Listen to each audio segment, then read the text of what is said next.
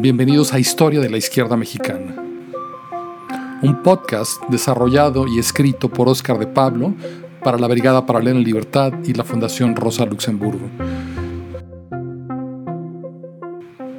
La Brigada Paralela en Libertad es una asociación civil sin fines de lucro dedicada desde hace más de 10 años a promover la lectura y la historia de México. Apóyanos eh, suscribiéndote a nuestro canal de YouTube, Instagram, Twitter y Facebook. Bienvenidos.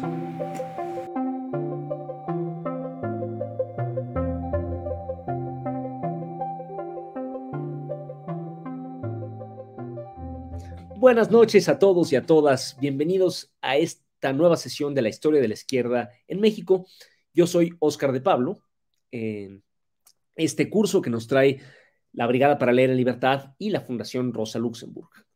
Como siempre, quiero empezar por recordarles que todas las sesiones de este curso, desde la primera, quedan colgadas en, nuestras redes sociales y las pueden ver en, YouTube y otras redes y también las pueden escuchar en formato podcast en Spotify, Anchor, Breaker, Google Podcast, Pocket Casts, eh, etc. Eh, ya saben que somos una, la Brigada para Leer en Libertad es una asociación civil sin fines de lucro, entonces para que podamos seguir haciendo este tipo de contenidos eh, gratuitos siempre, les pedimos que si, si les gustan, denles like, suscríbanse al canal, ayúdenos a difundirlo, etc.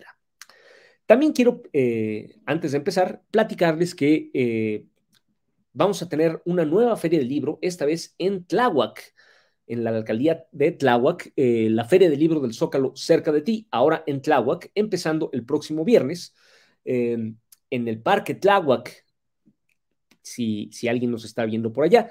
Y él, dentro de esa feria, el sábado a las 4 de la tarde, yo voy a estar presentando el libro de eh, Primo Tapia, Romance y Vida, con ilustraciones de rapé. Me va a acompañar eh, nuestro compañero Jorge Belarmino Fernández. Este, entonces, si están ustedes por Tláhuac, me dará mucho gusto saludarlos en persona.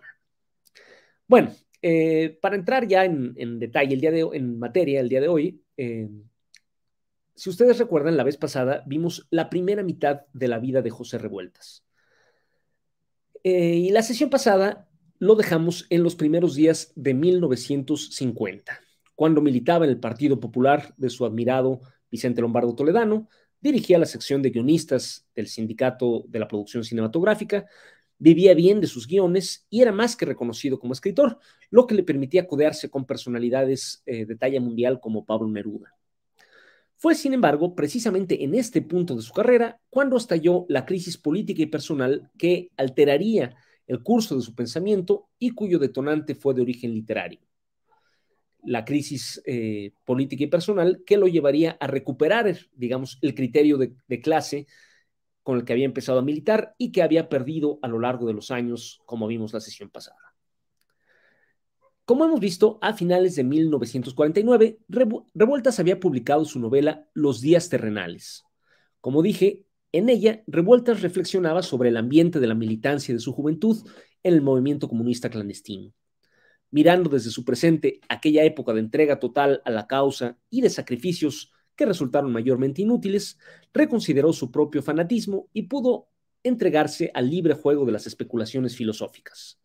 En particular, en la novela se burlaba amargamente del insincero optimismo de los militantes, contrastándolo con el pesimismo de sus reflexiones íntimas. Seguramente creyó que su entorno presente eh, aceptaría bien esta crítica de su propia ingenuidad juvenil, pues al fin y al cabo nadie en aquel ambiente vivía ya en condiciones parecidas a las que se describían en la novela. Pero se equivocó el estalinismo seguía necesitando un ambiente cultural acrítico, sustentado en una retórica cada vez más hueca del inminente final feliz de la historia, no solo en los países donde gobernaba, sino en todo el movimiento que dirigía a nivel mundial.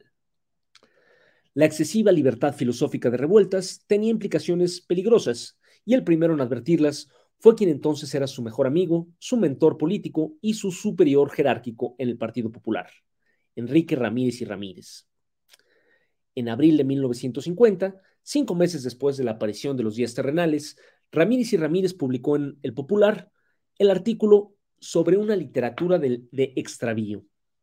Ahí denunciaba el pesimismo filosófico de Revueltas, acusándolo de ser antimaterialista y de oponerse a la lucha por la felicidad humana.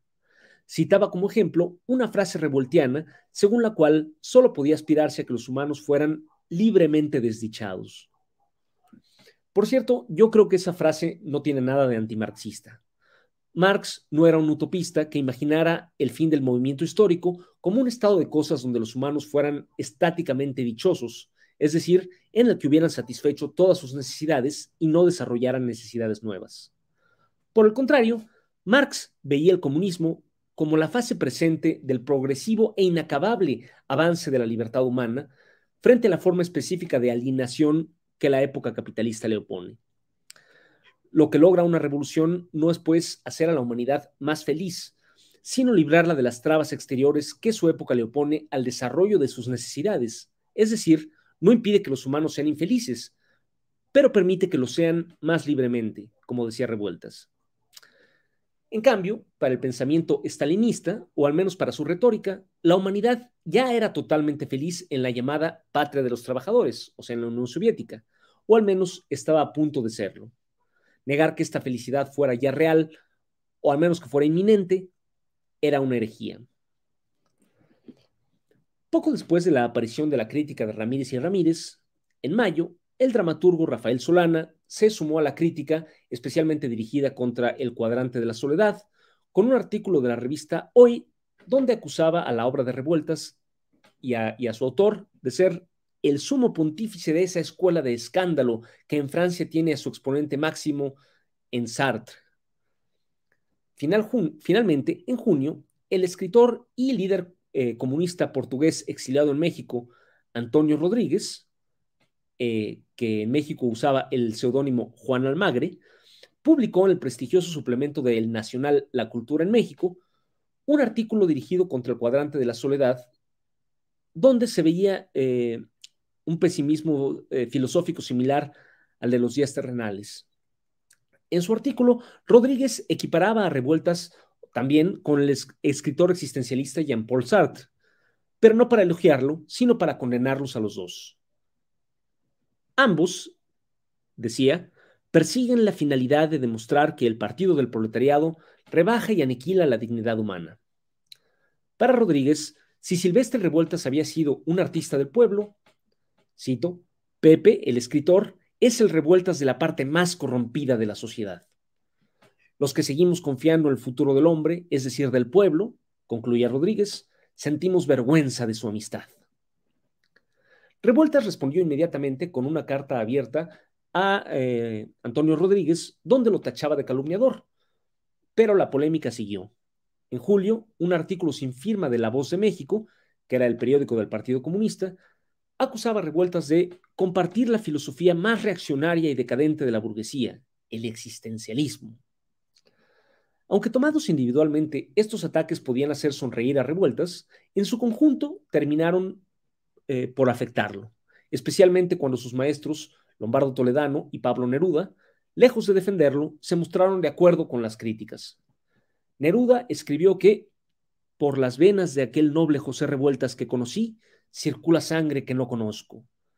En ella se estanca el veneno de una época pasada, con un misticismo destructor que conduce a la nada y a la muerte.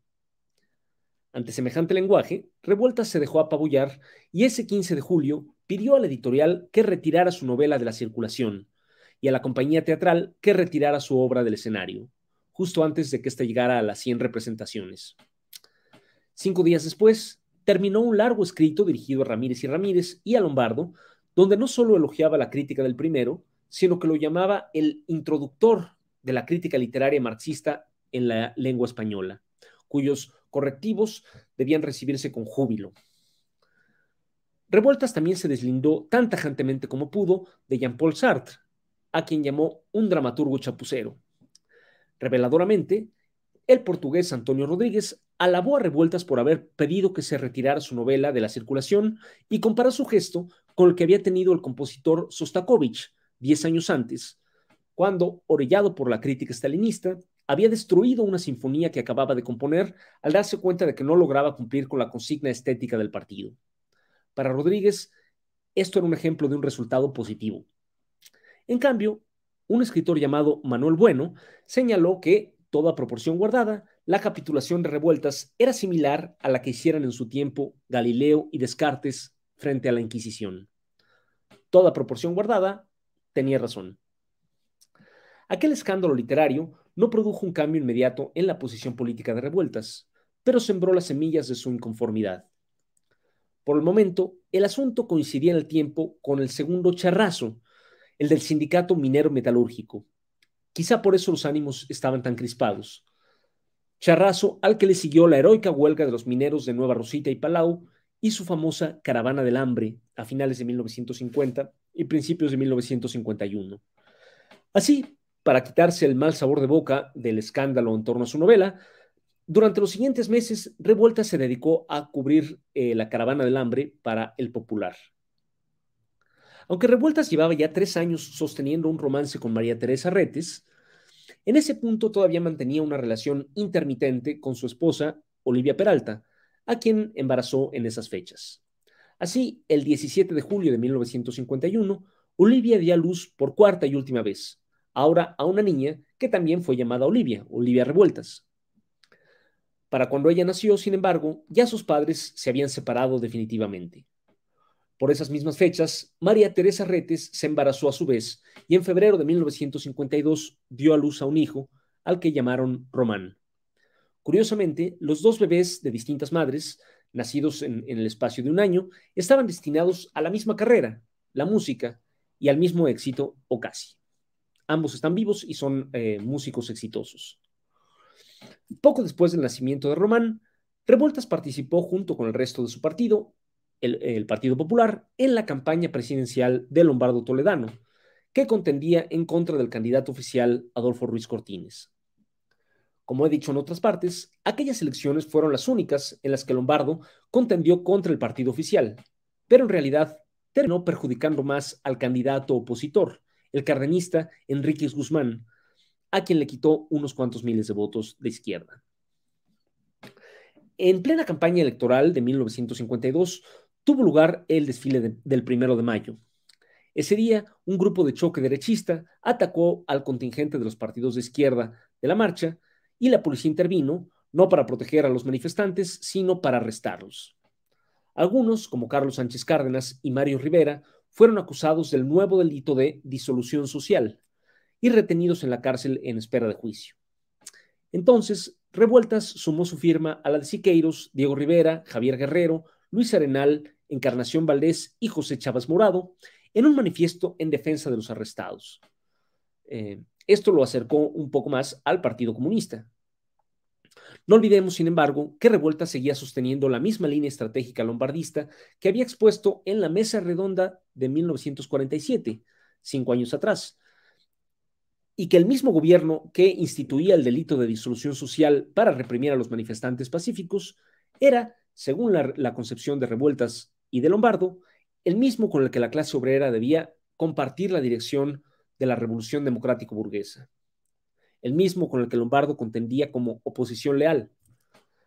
Así pues, cada uno de estos eh, viles ataques antidemocráticos que el gobierno alemanista dirigía contra el movimiento obrero era al mismo tiempo un golpe a la concepción estratégica que Revueltas tenía entonces, golpes que su inteligencia iba acumulando. En marzo de 1953, Joseph Stalin murió.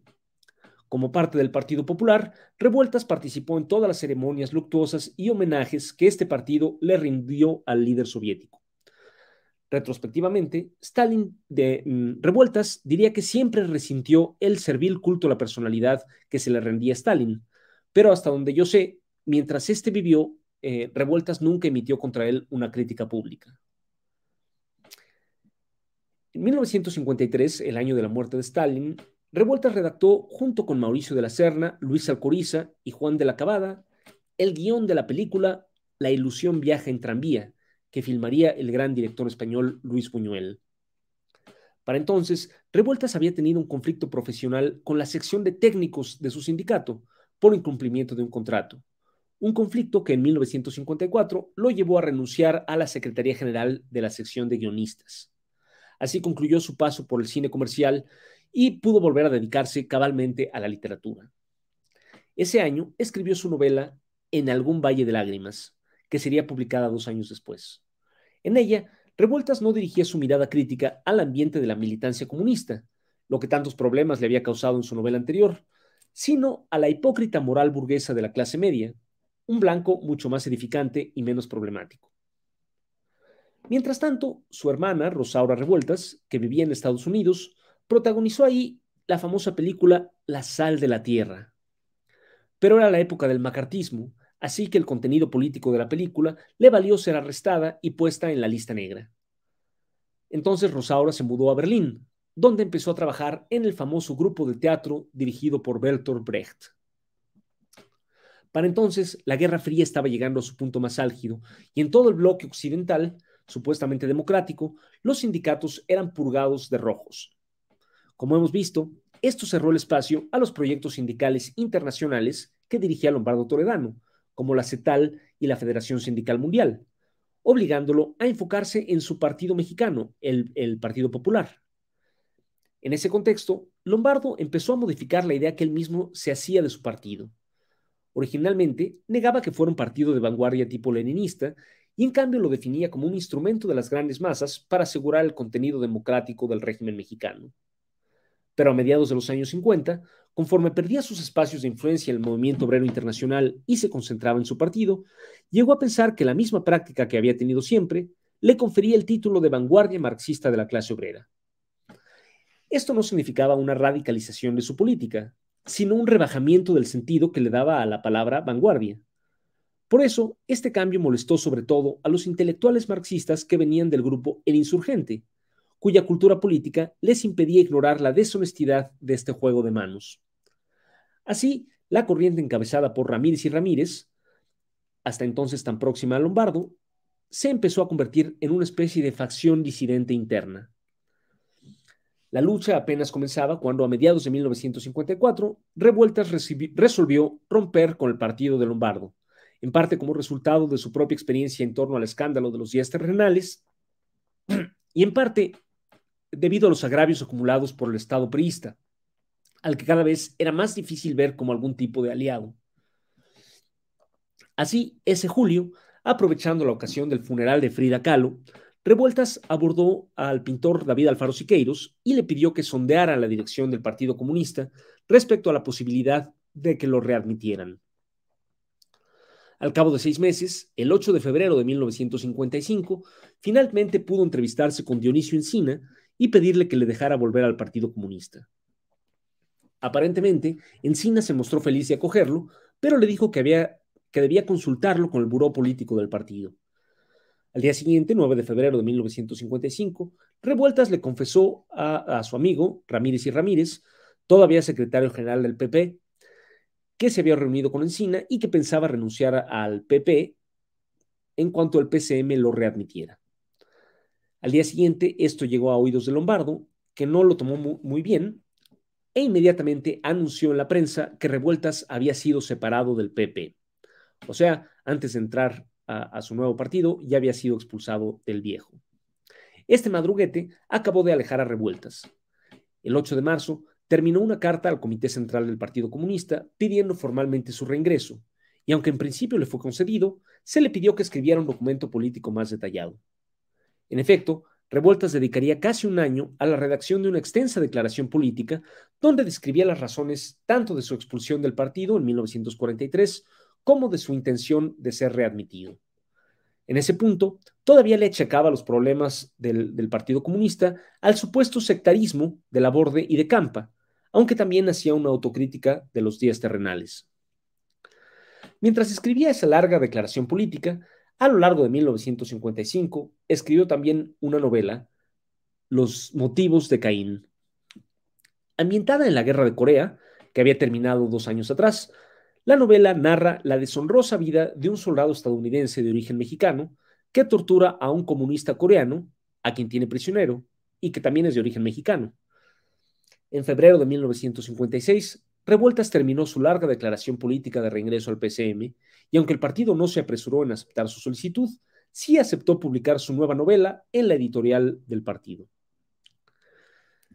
Mientras esto ocurría en México, en Moscú se reunió el 20 Congreso del Partido Comunista Soviético, en el que Nikita Khrushchev reveló en un discurso supuestamente secreto muchos de los crímenes de Stalin y denunció el culto a la personalidad.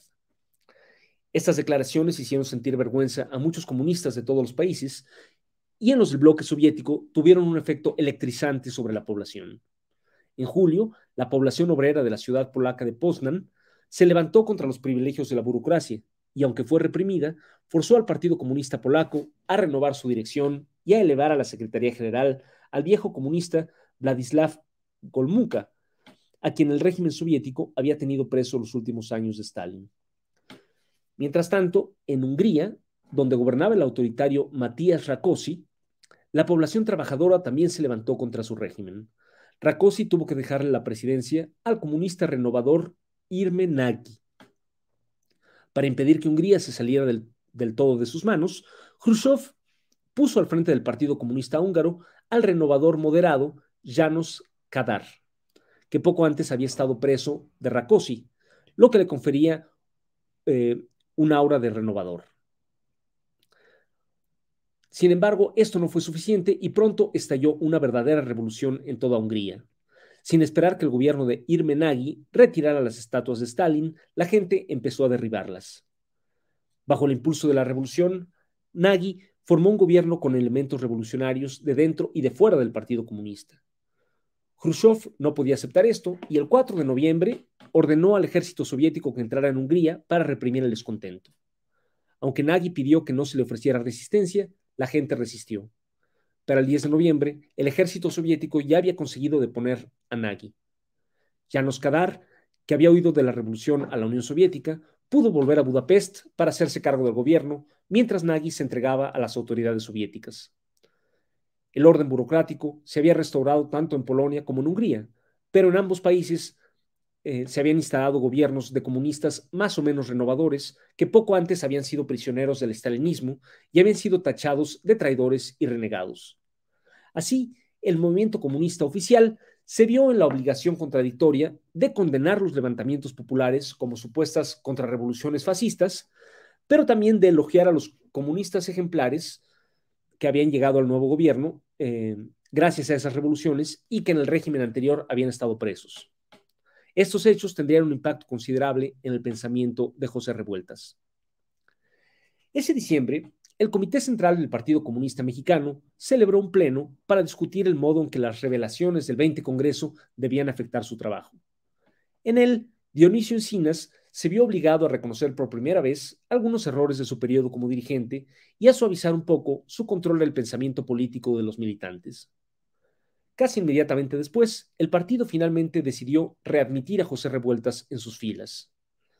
Entonces se le asignó la célula Carlos Marx, donde militaban los jóvenes estudiantes de filosofía Eduardo Lizalde, Enrique González Rojo y Joaquín Sánchez eh, MacGregor que habían ingresado al partido a principios de ese año. Pronto, los tres jóvenes se convirtieron en sus seguidores personales. Así estaban las cosas cuando, a principios de 1957, una compañía cinematográfica decidió pagarle a Revueltas un viaje a Europa del Este para que estableciera vínculos con el cine soviético. Inmediatamente, Revueltas decidió aprovechar la ocasión para visitar varias ciudades de la región. El 2 de abril de 1957 llegó a Berlín, donde pasaría un mes alojado en casa de su hermana Rosaura. Ahí escribió un artículo llamado Algunos aspectos de la vida del PCM que envió a México, pero que la prensa del partido se negó a publicar. El 8 de mayo pasó a Praga y tres días después a Budapest, la ciudad que había sido el epicentro de los recientes sucesos revolucionarios. Ahí Revueltas terminó un documento que llamaría la Carta de Budapest, donde pedía a los intelectuales comunistas del mundo que profundizaran la revisión de su propia historia de complicidad con los crímenes del estalinismo. Aunque repetía la versión oficial de las insurrecciones obreras del año anterior como supuestas contrarrevoluciones fascistas, también señalaba que la cobardía y el oportunismo de la intelectualidad estalinista la había hecho cómplice de crímenes como la ejecución de muchos comunistas que ahora eran reivindicados y de la prisión de comunistas como Gomulka y Hadar, que no solo habían sido absueltos, sino que gobernaban Polonia y Hungría respectivamente. En la carta, Revueltas también reconocía haberse deslindado cobardemente de Jean-Paul Sartre cuando en el partido se le acusó de existencialista, cuando en realidad eh, a Assad, según él, ya no le debía más que admiración. Finalmente, envió una copia del documento al PCM, que aceptó publicarlo en La Voz de México. El 21 de mayo pasó a Trieste, donde se reunió con su viejo amigo Vittorio Vidali, el agente stalinista que había estado en México en los años 40. Pese a su, pese a su propio pasado como, como agente eh, y quizá como asesino del stalinismo, Vidali había comprendido las implicaciones del 20 Congreso y se esforzaba por borrar las huellas de su historial. Al cabo de una semana en, en su casa, el 28 de mayo, Revueltas regresó a Berlín y el 3 de junio finalmente emprendió el viaje de vuelta a México. La última vez que había estado en Europa del Este había sido en 1935, 22 años antes, y también entonces había sido testigo de un cambio profundo en el centro del mundo comunista. Entonces había sido la adopción de la estrategia del Frente Popular. También entonces el giro lo había impactado profundamente y había vuelto a México ardiendo en deseos de llevarlo a la práctica. Entonces había chocado con el rutinismo conservador del aparato del Partido Comunista Mexicano que no tomaba el cambio tan en serio como él, y al cabo de unos años terminó por expulsarlo. Ahora la historia estaba a punto de repetirse. Pero antes, una pequeña anécdota. ¿Qué revueltas consignó en su diario? El domingo 28 de julio de 1957 tuvo lugar un terremoto que, que derribó varios edificios de la Ciudad de México, incluyendo la columna de la Independencia. Ese día, Revueltas viajaba en un tranvía llevando bajo el brazo un montón de libros. Entonces hubo que ir inmediatamente a ayudar a los damnificados, por lo que el escritor se vio ante el dilema de ayudar a la gente o conservar sus queridos libros. Decidió lo primero. Esta pequeña fábula recuerda la que seis meses antes había vivido el Che Guevara en Cuba, cuando tuvo que abandonar una caja de medicinas, símbolo de su profesión, para cargar con una caja de municiones, símbolo de la lucha, durante el desembarco del yate Granma en Cuba. Eh, no es que Revueltas se inspirara en, la anécdota del Che, porque el Che la publicaría eh, años después, ya eh, después de la toma del poder. En agosto de 1957, la organización del Partido Comunista del Distrito Federal celebró una conferencia local para discutir las elecciones que se celebrarían en México el año siguiente. Aquella conferencia marcó un radical giro a la izquierda en la organización capitalina. Mientras la dirección nacional del partido coqueteaba con la posibilidad de apoyar electoralmente al PRI si éste postulaba un candidato progresista, aquella conferencia local aceptó una propuesta de revueltas y Siqueiros de lanzar una campaña electoral democrática que excluyera de antemano todo vínculo con el partido oficial. En su intervención, Revueltas repitió los llamados a la renovación ideológica profunda que había hecho en su Carta de Budapest, y propuso concretamente que las decisiones de la conferencia se hicieran públicas, que los camaradas que habían sido suspendidos por la dirección anterior fueran reinstalados y que la organización del Distrito Federal emplazara a la dirección nacional del partido a organizar un Congreso extraordinario. Todas estas propuestas fueron aceptadas por aquella conferencia del Distrito Federal. Mientras tanto, Revueltas redactaba un largo ensayo analítico que terminó en noviembre y que tituló México, una democracia bárbara. La parte central del ensayo era una polémica contra su viejo maestro, Vicente Lombardo Toledano, que poco antes había publicado una colección de textos llamando a votar por el candidato oficial en las siguientes elecciones. Así, los argumentos contra Lombardo servían también para ilustrar sus posiciones en la lucha interna del PCM.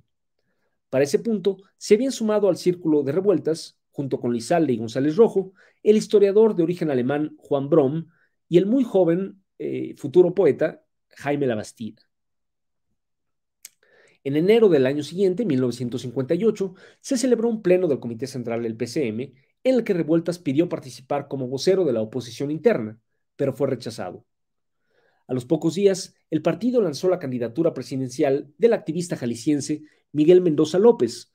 Aunque esta candidatura respondía a grandes rasgos a lo que Revueltas había pedido, para entonces estaba claro que el, escritor y sus amigos representaban un ala mucho más radical que la dirección del PCM, a la que para entonces había llegado el ala eh, relativamente renovadora de Arnoldo Martínez Verdugo. Para ese punto, Revueltas incluso había entrado en contacto con Valentín Campa y otros líderes del POCM, o sea, el Partido Obrero y Campesino, eh, constituido por, por militantes expulsados del Partido Comunista, y sondeaba la posibilidad de unirse a este partido, que quizá acogería mejor la línea que él representaba. Esta tentativa por el momento no llegó muy lejos. Ese abril de 1958, conforme la lucha interna del partido se convertía en la prioridad de su vida, tuvo otra crisis en su matrimonio con María, con María Teresa Retes y comenzó una relación con una camarada de origen ruso y francés llamada Maka Chernichev. En junio, quedó claro que la renovación del bloque soviético había llegado a su límite cuando Irmenagi y los, y los demás líderes de la revolución húngara fueron ejecutados en la horca. Poco después se celebraron en México las elecciones en las que predeciblemente triunfó Adolfo López Mateos. Al candidato postulado por los comunistas ni siquiera se le concedió el registro. A los pocos días de la victoria de López Mateos, el sindicato ferrocarrilero celebró una convención en la que el indomable rebelde Demetrio Vallejo fue elegido secretario general. Poco después, otro rebelde, el joven maestro Otón Salazar, ocupó la dirección de la sección 9 del CENTE de la Ciudad de México. Así inició una coyuntura de intensa lucha social en la que los ferrocarrileros, los maestros, los petroleros y los telegrafistas trataron de recuperar en las calles el control democrático de sus sindicatos, mientras luchaban eh, por mejores salarios, fuera contra el gobierno o contra las empresas. Otón Salazar fue encarcelado en septiembre. Poco después, en febrero del año siguiente, 1959, Vallejo lanzó una huelga general ferrocarrilera, pero el gobierno de López Mateos decidió ya no tolerar más su lucha y mandó ocupar las sedes sindicales y arrestar a Vallejo y a sus compañeros. Así, el sindicato volvió a caer eh, bajo el control de los charros. Revueltas y su corriente fueron muy críticos de la dirección vallejista de la lucha, a la que acusaban de haber lanzado una huelga superior a, a sus fuerzas presentes, confirmando la tesis de la inexistencia histórica de la vanguardia proletaria. Pronto, los arrestos se extendieron a toda la izquierda. El propio Dionisio Encina fue arrestado en septiembre. En ese contexto, eh, la corriente renovadora de Martínez Verdugo logró imponerse ya formalmente sobre la vieja dirección encinista, pero denunciando al mismo tiempo a Revueltas y a la célula Carlos Marx por llevar la crítica de la vieja dirección demasiado lejos. Finalmente, después de casi tres años de lucha interna, el 27 de abril de 1960, la nueva dirección del PCM resolvió expulsar a José Revueltas y sus partidarios de las filas del partido. Así terminaba el segundo paso de revueltas por el PCM, que había durado poco más de tres años. Pero el escritor y sus compañeros no querían quedarse sin un partido eh, al cual influir e inmediatamente pidieron su ingreso en el POCM. Para entonces, este partido también se había dividido por la mitad. Campa y su tendencia lo habían abandonado para reintegrarse al PCM, dejando a la tendencia de eh, Carlos Sánchez Cárdenas y, Velasco al frente de lo que quedaba. En este medio POCM eh, ingresó Revueltas con sus compañeros, eh, pues con ellos compartía la crítica a la dirección vallejista. A lo largo de todo este periodo de lucha política, Revueltas no había dejado de escribir cuentos, y en esos meses la editorial de la Universidad Veracruzana publicó una compilación de sus relatos titulada Dormir en Tierra. Al mismo tiempo, escribió un guion sobre la vida de Zapata titulado Tierra y Libertad, que sin embargo nunca se filmó. El paso de, revueltas por el POCM no habría de durar mucho, pues mientras él se iba radicalizando cada vez más, este partido iba en un curso contrario de reunificación con el Partido Popular de Lombardo Toledano.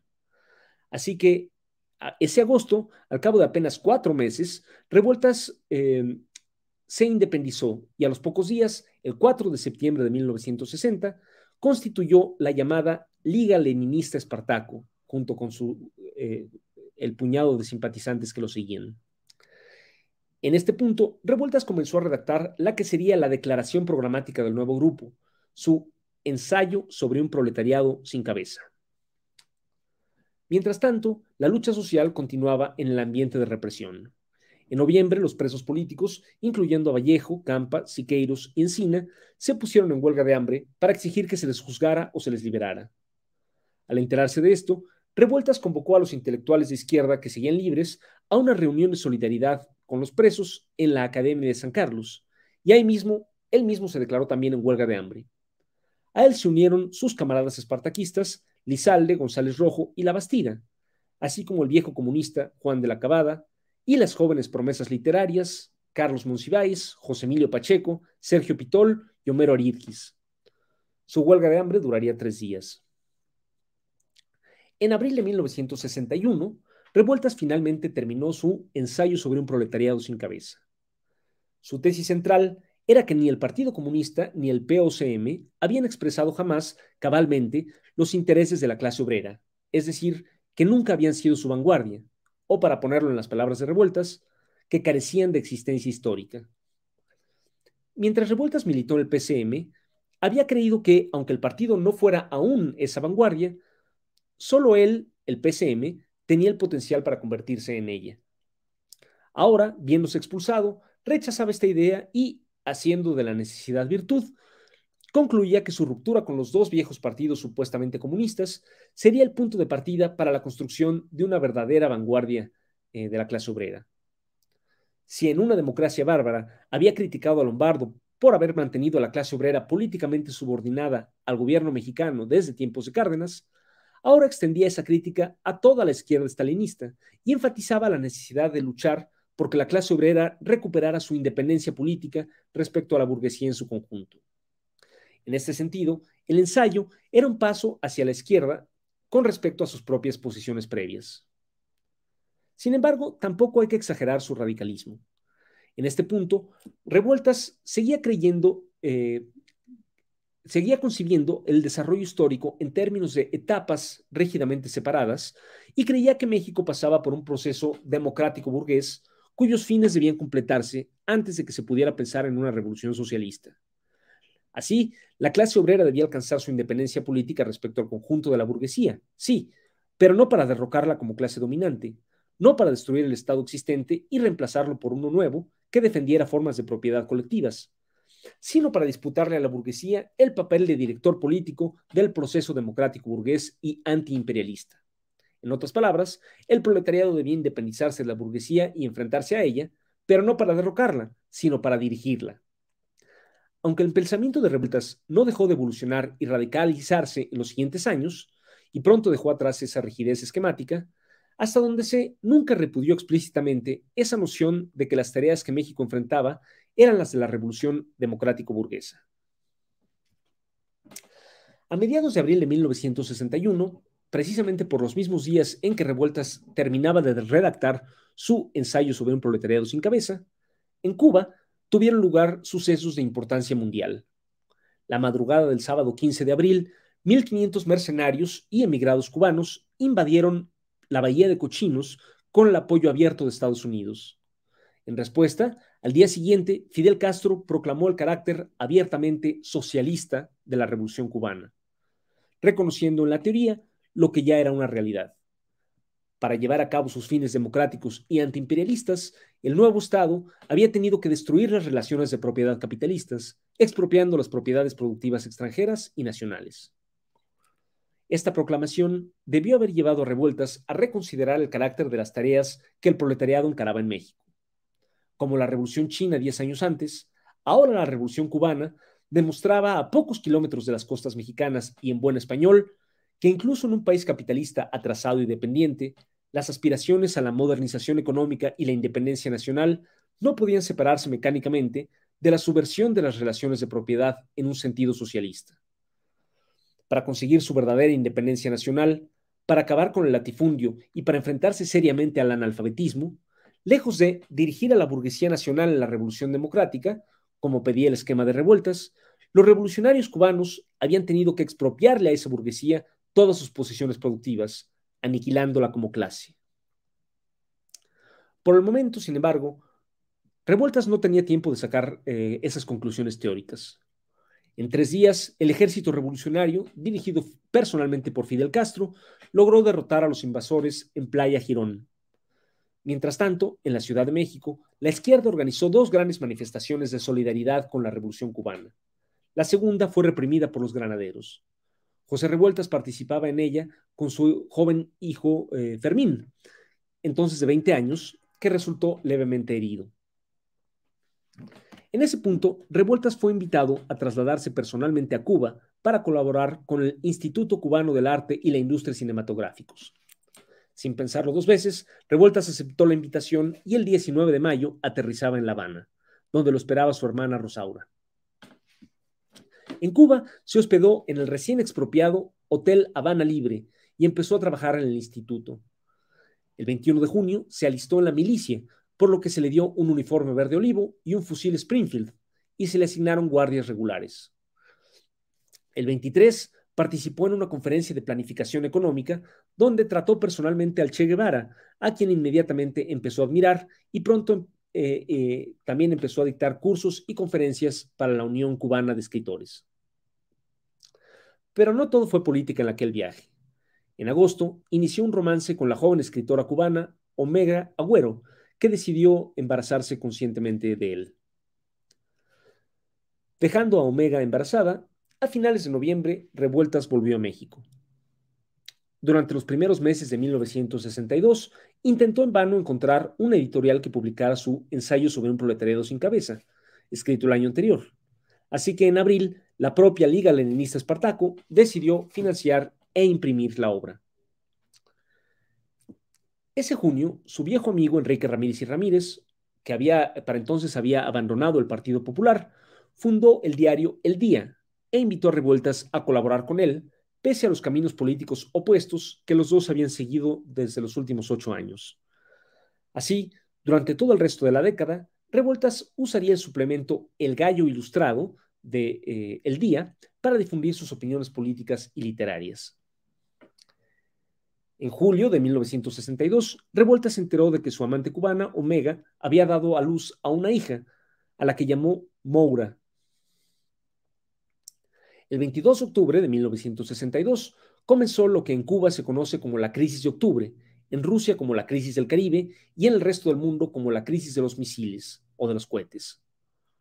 Ese día, el presidente estadounidense Kennedy anunció que se había eh, confirmado la presencia de misiles nucleares soviéticos en Cuba, por lo que decretaba un estado de alerta y un cerco aéreo y naval en torno a la isla. En Cuba eh, el gobierno movilizó a la población en espera de la inminente invasión estadounidense y en el resto del mundo hubo simulacros de ataques nucleares.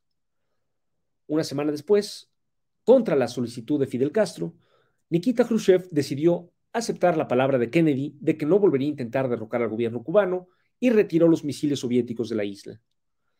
Durante aquellos días, la defensa de la revolución cubana estuvo en el orden del día para la izquierda mexicana, así que Revueltas y su Liga Leninista Espartaco decidieron coordinar su acción con las organizaciones políticas que tenían más cerca. El grupo de Guillermo Rousset y Mario Rivera, que acababa de ser expulsado del PCM, y el Frente Obrero, que dirigía Juan Ortega Arenas. La crisis de los misiles terminó pacíficamente, pero para entonces una nueva línea de demarcación estaba separando a la izquierda mundial. Desde 1956, una rivalidad sorda enfrentaba a la dirección soviética con la China, pues ambas identificaban los intereses de la Revolución Mundial con sus respectivos intereses nacionales. Esta rivalidad salió a la luz pública en 1961, cuando Khrushchev criticó al gobernante albanés Enver Hoxha y Mao salió en su defensa. Después, en el conflicto eh, sino-indio que estalló en junio de 1962, la URSS se negó a apoyar militarmente a China. Y finalmente, en octubre de 1962, tras la resolución de la crisis de los misiles, la dirección china denunció abiertamente a Khrushchev por haber retirado los misiles soviéticos de Cuba, acusándolo de, traición. Así, curiosamente, Mao empezó a acusar a Khrushchev de trotskista por haber denunciado los crímenes de Stalin y el culto a la personalidad. Y Khrushchev empezó a acusar a Mao de trotskista por combatir los privilegios económicos de la burocracia y por rechazar la doctrina de la coexistencia pacífica con el imperialismo. Dado que en este punto Mao parecía representar la opción más radical y más igualitaria, la mayoría de los jóvenes partidarios de revueltas se inclinó a favorecerlo contra Khrushchev. Lo mismo había hecho la, corriente de Rousset y Mario Rivera. Sin embargo, a diferencia de sus jóvenes partidarios, Revueltas había militado a principios de los años 30, había conocido en carne propia la versión dura y supuestamente radical del estalinismo que Mao reivindicaba y no le parecía atractivo. Así, en abril de 1963, Revueltas publicó en El Día un posicionamiento personal a favor de la URSS en el que denunciaba el estalinismo de Mao. Cuando sus camaradas lo reprendieron por haberse pronunciado sin el consenso de su organización, él, apoyado por Eduardo Lizalde, defendió su derecho a expresar públicamente su propia línea, rechazando en los hechos la disciplina leninista de su organización. Así que ese julio, tanto Revueltas como Lizalde fueron expulsados de la Liga Leninista Espartaco. Juntos fundaron una diminuta organización a la que llamaron Célula Leninista Carlos Marx, donde participaba también Andrea Revueltas, la hija mayor del escritor. Eh, tras la salida de José Revueltas y Eduardo Lizalde, la Liga Leninista Espartaco pudo reclutar a toda una nueva capa de intelectuales jóvenes, pero casi inmediatamente comenzó a fracturarse en un proceso que daría lugar a varias organizaciones espartaquistas rivales todas reivindicando las tesis de El ensayo sobre un proletariado sin cabeza. Tras su expulsión de la Liga Leninista Espartaco, Revuelta se dedicó a escribir su ambiciosa novela política Los Errores, que publicó el Fondo de Cultura Económica a mediados de 1964. En ella combinaba una trama eh, de sórdida delincuencia con una vuelta al tema de los días terrenales, es decir, la experiencia de los militantes comunistas de los años 30, vista por un intelectual atormentado. Ahora, sin embargo, no juzgaba esta experiencia desde el desencanto filosófico, sino desde la denuncia específica de los crímenes del estalinismo. Ahí, el protagonista se pregunta si el siglo XX será recordado como el siglo de la Revolución de Octubre o como el siglo de los procesos de Moscú. Al publicar la novela, Revueltas decidió dedicársela a la memoria de Irme Nagy, el mártir de la revolución antiburocrática húngara. Esta decisión muestra lo mucho que había evolucionado su pensamiento desde que escribiera su carta de Budapest siete años antes, en la que aún llamaba contrarrevolución fascista a la revolución húngara. Para este punto, la época de oro del cine mexicano había terminado y Revueltas había dejado de escribir guiones comerciales, por lo que ya no podía sostener el departamento de las lomas en el que vivía con María Teresa Retes. Así que tuvo que dejarlo. María Teresa y su hijo Román se fueron a vivir por su lado, mientras él se refugió en un modesto apartamento de la colonia Escandón. También tuvo que aceptar un empleo como coordinador de la Subsecretaría de Asuntos Culturales de la SEP, que entonces encabezaba el escritor Agustín Yáñez. A finales de año, sufrió una crisis de salud y tuvo que hacerse operar de una hernia. Tenía entonces 50 años. Mientras tanto, su pensamiento no dejaba de evolucionar hacia la izquierda. En febrero de 1966 publicó un artículo en el suplemento cultural del día donde enfrentaba directamente al gobierno de Brezhnev al asumir la defensa de los escritores disidentes encarcelados en la Unión Soviética, Andrei Sinyavsky y Yuri Daniel. Al año siguiente, 1967, escribió el ensayo La Guerra Fría entre las potencias socialistas, parte del contexto de la Tercera Guerra Mundial. Ahí, por primera vez, eh, reivindicaba el legado político de Trotsky con estas palabras. Solo hay un calificativo con el que le resulta a Stalin imposible en absoluto caracterizar la tendencia de Trotsky, pero que en realidad también es el único que le corresponde y que merece, el calificativo de leninista. La tendencia que, de no haber vuelto, Lenin mismo sin duda representaría dentro de las nuevas circunstancias históricas. Fue en esa época cuando terminó su colaboración con Eduardo Lizalde, que gravitó hacia la órbita liberal de Octavio Paz y con los años lo acompañaría en su evolución hacia la derecha. En cambio, Enrique González Rojo siguió militando en la izquierda, reivindicando lo que él llamaba espartaquismo integral. Ese agosto, gracias a las gestiones del escritor Martín Luis Guzmán, apareció una compilación de la obra literaria de Revueltas, compilación que ese diciembre lo hizo acreedor al prestigioso Premio Javier Villaurrutia, con un jurado que incluía a Juan José Arreola y a Juan Rulfo. Por cierto, Fue en este punto cuando Revueltas se dejó crecer la barbita gris que habría de caracterizar su look en adelante. En enero de 1968 viajó nuevamente a Cuba acompañado de María Teresa Retes y su hijo Román, esta vez para participar como jurado en el premio Casa de las Américas. Ahí pasó un mes.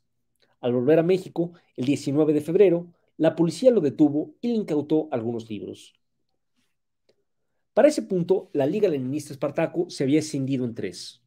Uno de los grupos resultantes, la llamada Liga Comunista Espartaco, la que más cabalmente había asumido el maoísmo, acusó a revueltas de claudicante por haber agradecido al gobierno el premio Villaurrutia del año anterior. Al mismo tiempo, sin embargo, en respuesta a su viaje a Cuba, la Secretaría de Educación Pública resolvió congelarle su sueldo. Al enterarse de ello, el 11 de marzo, Revueltas renunció a su trabajo. Entonces, eh, tras un par de meses de angustioso desempleo, a mediados de mayo, aceptó un trabajo como redactor para el Comité Olímpico, pues eh, ese mismo año tendrían lugar las Olimpiadas en México. Para entonces había empezado en Francia una enorme irrupción obrera y estudiantil, desbordando por la izquierda los aparatos tradicionales eh, eh, de los partidos comunista, socialista y de la Confederación Sindical, y planteando temas como la autogestión, tanto en la academia como en la producción, influirían mucho en el pensamiento posterior de revueltas. A principios de julio de 1968, el escritor chileno Manuel Rojas convocó a intelectuales de izquierda de todo el mundo a reunirse en Santiago de Chile para discutir la situación de los judíos en la Unión Soviética. Y Revueltas acudió a la cita junto con el, el otro escritor mexicano, Ricardo Garibay. En su intervención en ese congreso, Revueltas volvió a reivindicar el legado de Trotsky. Precisamente cuando Revueltas acababa de regresar de Chile, fue reprimida en México la marcha del 26 de julio, detonando el inicio del gran movimiento estudiantil y popular de 1968. A sus 53 años, Revueltas participó muy activamente en el movimiento. El 1 de agosto participó en la marcha convocada por el rector Barros Sierra y el día 14 fundó la Asamblea de Intelectuales y Artistas de Apoyo al Movimiento Estudiantil, en cuya representación él mismo participó en el Comité Nacional de Huelga. Eso lo hizo uno de los pocos delegados eh, de, cierta edad. A finales de agosto, renunció a su empleo en el Comité Olímpico para dedicarse totalmente al movimiento e incluso se instaló a vivir en la Facultad de Filosofía y Letras de Ciudad Universitaria. El 18 de septiembre participó en la fundación del Movimiento Comunista Internacionalista, rebautizado poco después Grupo Comunista Internacionalista. Aunque en ese, en, el, en ese GCI participaron varios líderes de diversas corrientes de izquierda del movimiento estudiantil, como Roberto Escudero y Luis González de Alba, su núcleo organizado fue el grupo trotskista de Manuel Aguilar Mora y Carlos Sevilla, afiliado a la corriente internacional de Ernest Mandel, el Secretariado Unificado de la Cuarta Internacional. Al día siguiente de la fundación de lo que sería el GCI, el 19 de septiembre de 1968, el ejército entró a Ciudad Universitaria. Entonces, para evadir la orden de aprehensión que se había girado en su contra, Revueltas pasó a alojarse clandestinamente en casas de diversos amigos, como Sergio Fernández, Arturo Cantú y la actriz Selma Beraud. Desde la clandestinidad se enteró de los sucesos del 12 de octubre. Finalmente, el sábado 16 de noviembre, exactamente hoy se cumple un aniversario más de esa fecha, el sábado 16 de noviembre de 1968, fue detenido en casa de Selma Beraud, donde se ocultaba junto con los líderes estudiantiles Roberto Escudero y Rufino Perdomo, que también fueron arrestados. Pasaría los siguientes días detenido en las instalaciones de la Dirección General de Seguridad, antes de que un juzgado emitiera una orden de aprehensión formal en su contra. En ese lapso, tuvo acceso a los periódicos y se enteró de que su viejo maestro, Vicente Lombardo Toledano, había muerto el mismo día de su aprehensión. También de la, de la muerte de Lombardo se cumplen hoy un nuevo aniversario. Dos días después, el 18 de noviembre, finalmente se le presentaron cargos que iban desde disolución social y ataques a las vías de la comunicación, hasta despojo, secuestro y hasta homicidio, pues absurdamente se le responsabilizaba la muerte de los agentes eh, que había tenido lugar en el curso del movimiento estudiantil. En esas condiciones de arresto cumplió 54 años. Al día siguiente, el 21 de noviembre, se le trasladó a la cárcel de Lecumberri. Originalmente fue recluido en la crujía I de la cárcel, lejos del grueso de los presos políticos, aunque sí pudo compartir su celda con uno de ellos, Arturo Martínez Nateras. Ahí pasó los primeros siete meses de su presidio. Fue ahí donde, en marzo de 1969, supo que los escritores soviéticos Daniel Galanskov y Ginsburg, presos en la Unión Soviética, se habían puesto en huelga de hambre y les envió un mensaje de solidaridad. Ese junio, él mismo decidió ponerse en huelga de hambre también para exigir que lo trasladaran a las crujías donde estaban los demás presos políticos. Casi inmediatamente las autoridades cedieron. Entonces tuvo que compartir la celda con el filósofo Elide Gortari, preso también desde 1968. Cuando Revueltas y los presos del movimiento estudiantil ya llevaban más de un año de prisión sin sentencia, el 10 de diciembre de 1969, 80 de ellos iniciaron una nueva huelga de hambre. A sus 56 años, Revueltas se sumó. Esta vez la huelga sería larga, junto con los demás huelguistas, el primero de enero de 1970 enfrentó el ataque de los presos comunes que las autoridades de Lecumberri asusaron contra los presos políticos. Revueltas contó al mundo esos sucesos en una serie de cartas dirigidas al escritor estadounidense Arthur Miller. La huelga solo se levantó el 20 de enero, cuando finalmente empezó el proceso. En el otoño de 1970, finalmente concluyó el juicio. Revueltas fue hallado culpable de la mayoría de los cargos y sentenciado a 16 años de prisión. En enero de 1971, Elide Gortari, que había compartido la celda de revueltas en esos últimos meses, fue puesto en libertad y José pudo tener una celda para él solo. En ella colocó pósters donde aparecían Lenin, Ho Chi Minh y de manera prominente León Trotsky. En ese periodo, su pensamiento político seguía evolucionando se había ido distanciando de los trotskistas del GCI, que en la cárcel representaba a Carlos Sevilla, para integrar con Roberto Escudero lo que él llamó el núcleo de marxistas independientes. Y poco a poco dejó de reivindicar la ortodoxia leninista a favor de la autogestión centrada en el movimiento estudiantil. Ello no le impidió mantener una alianza laxa con el GCI y otras organizaciones a la izquierda del Partido Comunista. Además, durante su estancia en la cárcel, escribió varios cuentos y su novela corta El Apando. En ella contaba la vida de tres presos drogaditos que hacen lo que pueden para conseguir droga y terminan recluidos en la, en la celda de castigo o apando. También durante su prisión eh, dejó de recibir visitas de María Teresa Retes y finalmente se divorció de ella. Durante los primeros meses de 1971, coincidió en la cárcel con el joven escritor José Agustín, que como parte de la ofensiva estatal contra la juventud había eh, sido encarcelado acusado de narcotráfico por el simple hecho de consumir marihuana. Todavía estando preso, a finales de marzo de 1971, Revuelta se enteró de que en Cuba había sido encarcelado el poeta Eberto Padilla, acusado por el contenido pesimista de su poesía de supuestas actividades subversivas.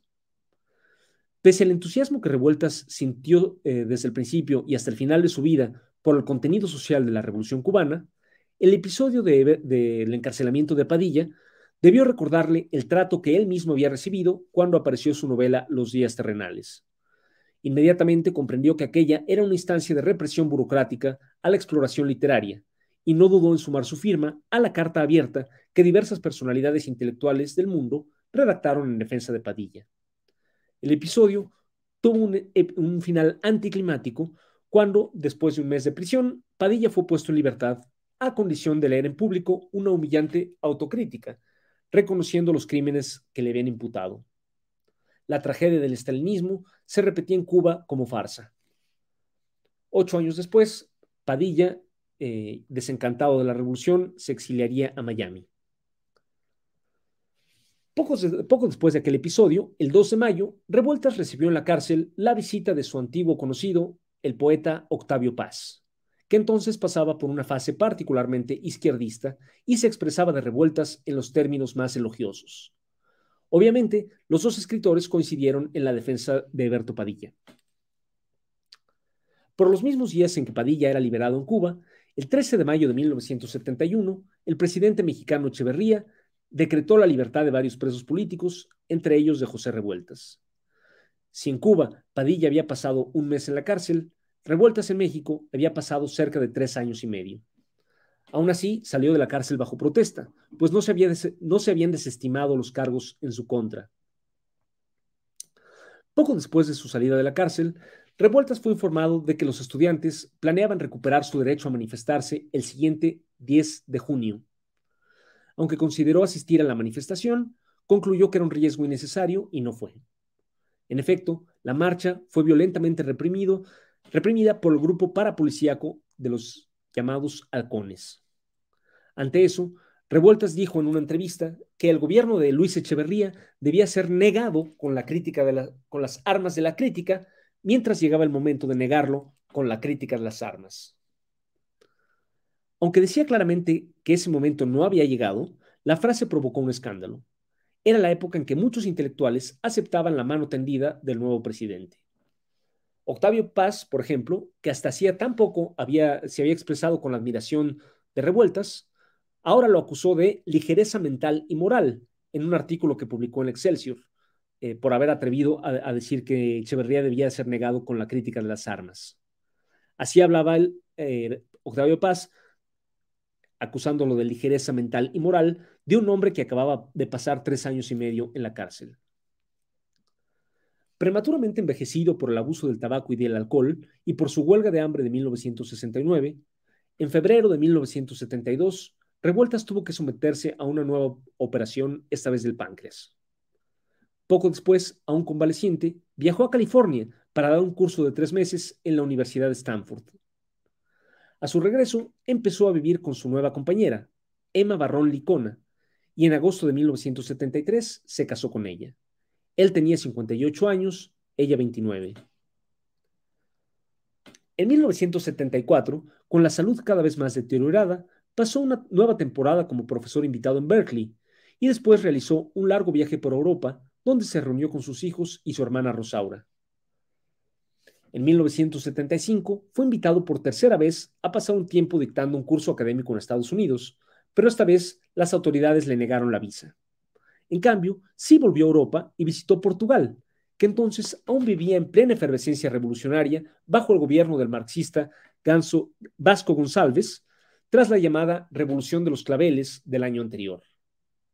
En agosto de 1975 visitó nuevamente Cuba, donde conoció a su hija menor, Maura, que para entonces tenía ya 13 años. De vuelta en México, mientras seguía de cerca la insurgencia obrera, Revueltas publicó su último ensayo teórico, Dialéctica de la Conciencia, con un prólogo del prestigioso filósofo francés Henri Lefebvre. Em, hay una foto de Revueltas participando en una marcha del SUTERM, o sea, del sindicato electricista, durante la insurgencia obrera en 1975. José Revueltas murió en el Hospital de Nutrición de la Ciudad de México la madrugada del 14 de abril de 1976, antes de cumplir los 62 años. Fue velado en el Auditorio Che Guevara de la Facultad de Filosofía y Letras y su funeral, celebrado en el Panteón Francés de la Piedad, se convirtió en un mitin político cuando los asistentes impidieron que un representante del gobierno de Echeverría tomara la palabra. De los hijos de José Revueltas, la mayor, Andrea, fue la que siguió sus pasos más de cerca y se convirtió en editora de sus obras.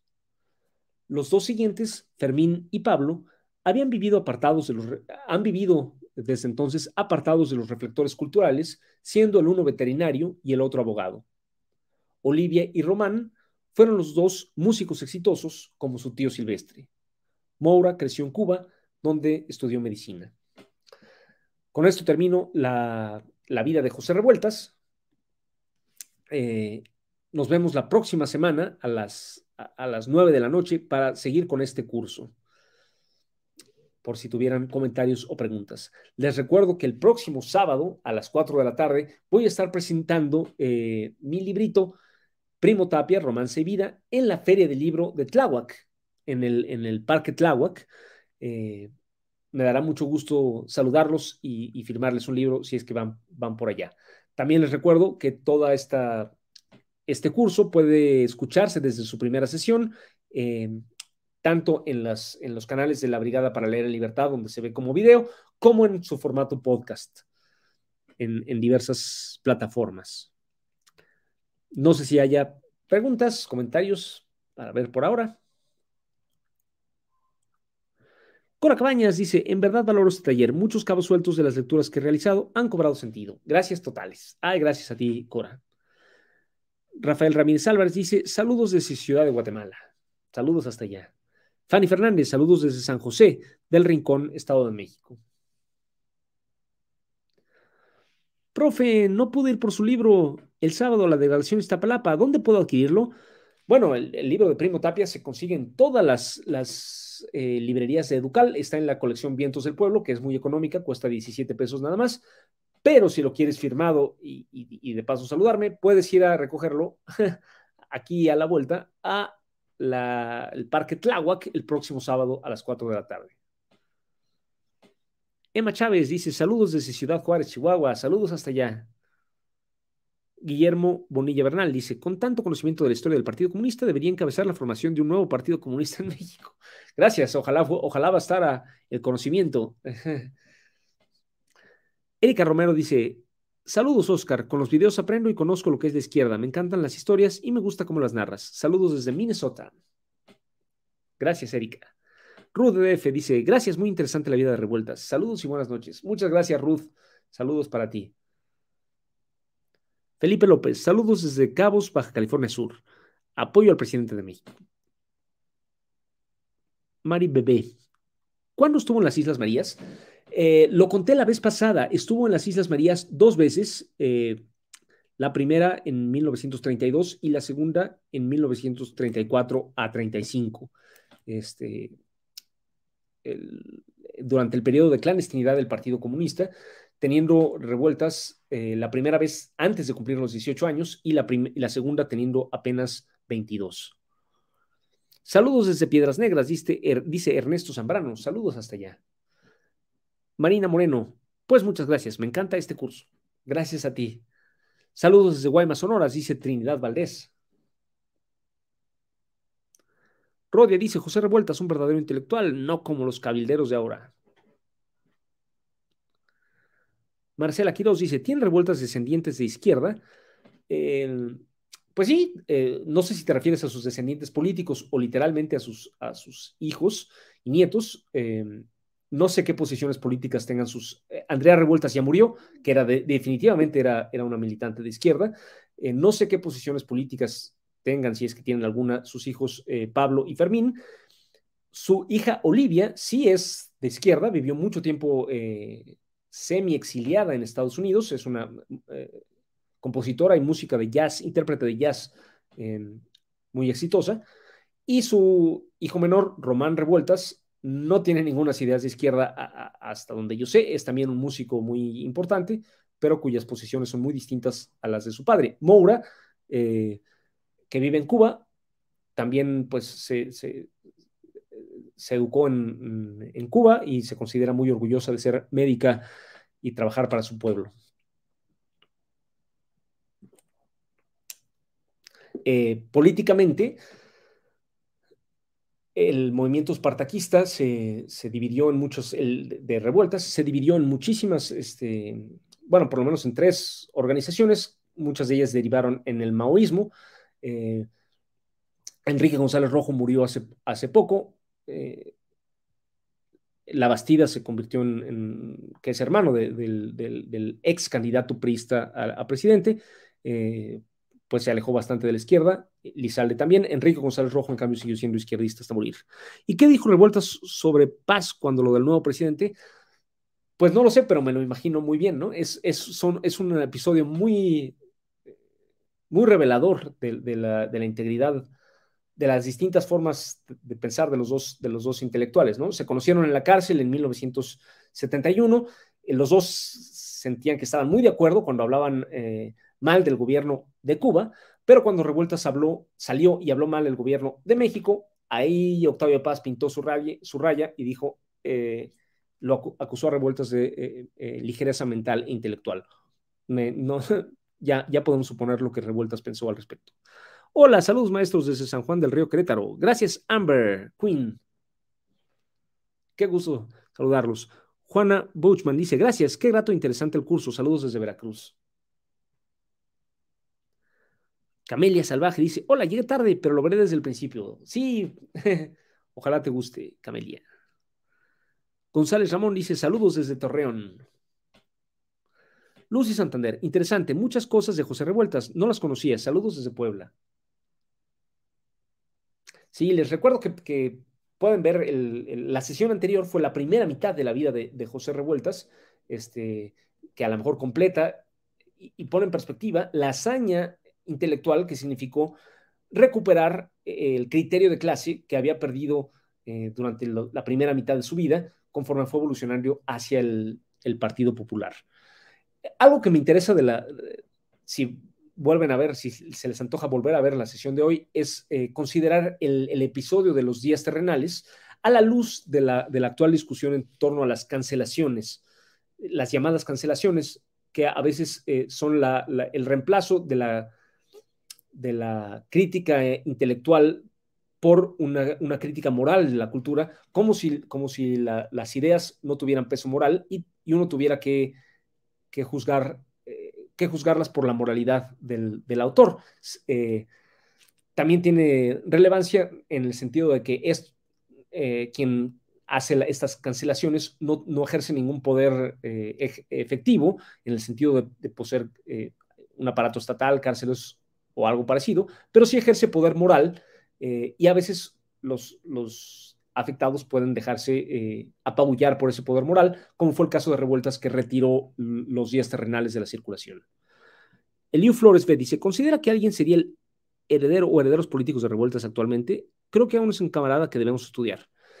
La cosa con revueltas es que en sus diferentes épocas tuvo diferentes posiciones políticas. Eh, desde luego hay, herederos, bueno, Manuel Aguilar Mora sigue vivo y sigue dirigiendo una, corriente heredera del, GCI, que después fue PRT, eh, que, después fue La Luz, etcétera, eh, que representa una continuidad con la posición que Revueltas tenía a mediados de los 60. Pero si uno quiere una posición como la que Revueltas tenía a mediados de, de los 50, uno tendría que buscar en los herederos del Partido Comunista.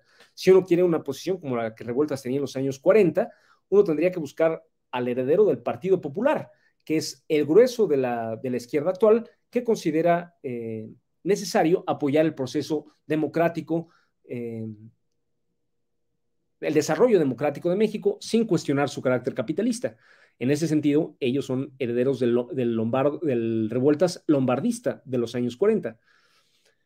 Eh, las corrientes que, que, quieren apoyar la independencia política de la clase obrera, que era el, la consigna de revueltas a partir de los años 60, pues se encuentran en lo que hoy se, llamaría la extrema izquierda, que son grupos relativamente pequeños y relativamente ignorados por la prensa comercial. Me gusta su humildad y honestidad científica. Gracias, dice el doctor Raven Guess. ¿Cuál? Si yo me creo mucho. Marcela Quiroz, ¿murió en la cárcel? Es, no sé si es pregunta. No, no murió en la cárcel. Salió en 1971 eh, después de tres años y medio de prisión y vivió en, libertad hasta su muerte en abril de 1976. Daniel Mendoza, saludos y siguiendo atento el curso. Menos paz y más revueltas. Hey, saludos, maestro Oscar de Pablo. Muchas gracias, ACMX. Bueno, eh, con esto terminamos la sesión del día de hoy. Les recuerdo que, que se suscriban, denle like, ayúdenos a difundir estos materiales. Si pueden, vayan a la Feria del Libro de Tláhuac eh, a partir del próximo viernes. El sábado a las 4 de la tarde voy a estar yo junto con Belarmino presentando eh, mi librito Primo Tapia, Romance y Vida. Estas sesiones se pueden escuchar desde la primera hasta la actual en las diferentes eh, plataformas de la Brigada para Leer en Libertad y en su formato podcast. Nos vemos el próximo martes a las 9 de la noche. Cuídense.